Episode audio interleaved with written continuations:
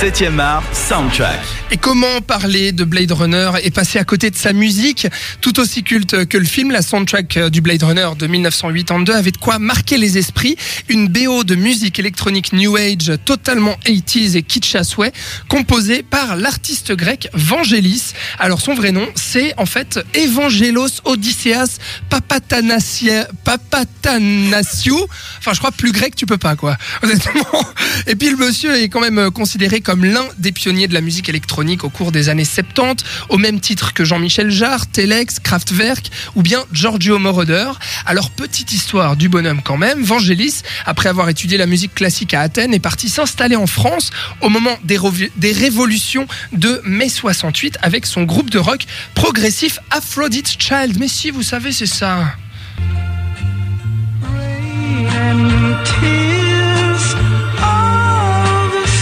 Mais oui, vous reconnaissez la voix de Demis Roussos?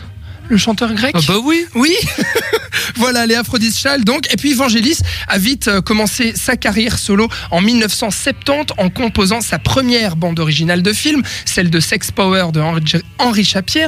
Puis il sort son premier album solo en 1973 intitulé Earth. Mais la consécration arrive en 1982, juste avant de composer Blade Runner. Vangelis reçoit l'Oscar de la meilleure bande originale pour Les Chariots de Feu.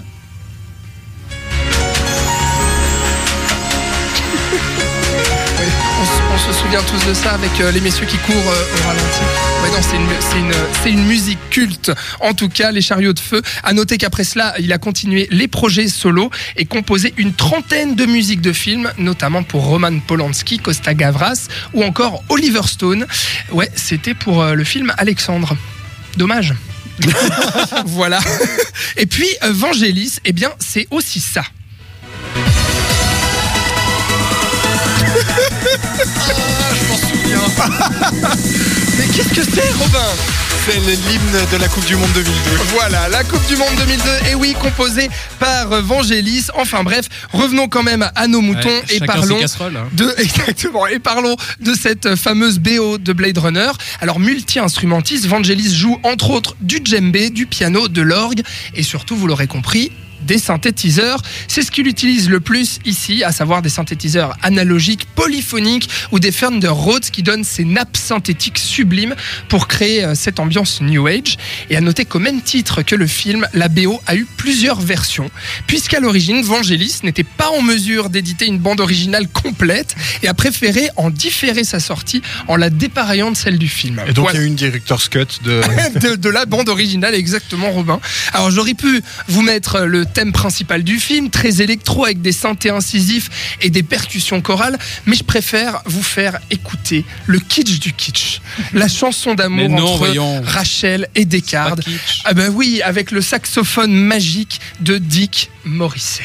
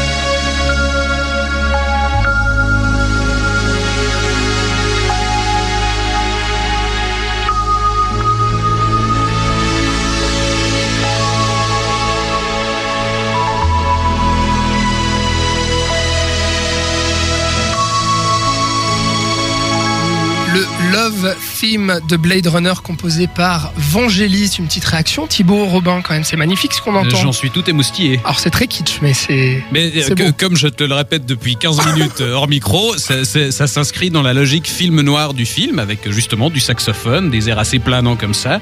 Et moi, je trouve parfait. parfait, Robin. Magnifique. Il n'y a rien à dire, toute la bande son. Bah, Voilà. C'est la scène en fait, voilà, où euh, Rachel et Descartes se font des bisous. Mais oui, c'est beau. Voilà, donc euh, Vangelis, vous pouvez trouver bien entendu la bande originale de Blade Runner partout sur euh, les plateformes. Il n'y a pas de saxophone chez Hans Zimmer. Hein. Non, il n'y a pas de saxophone. chez Non, mais il y a Hans des sacrées basses insupportables. Ouais. On n'en a pas parlé, mais. Contrairement à ça.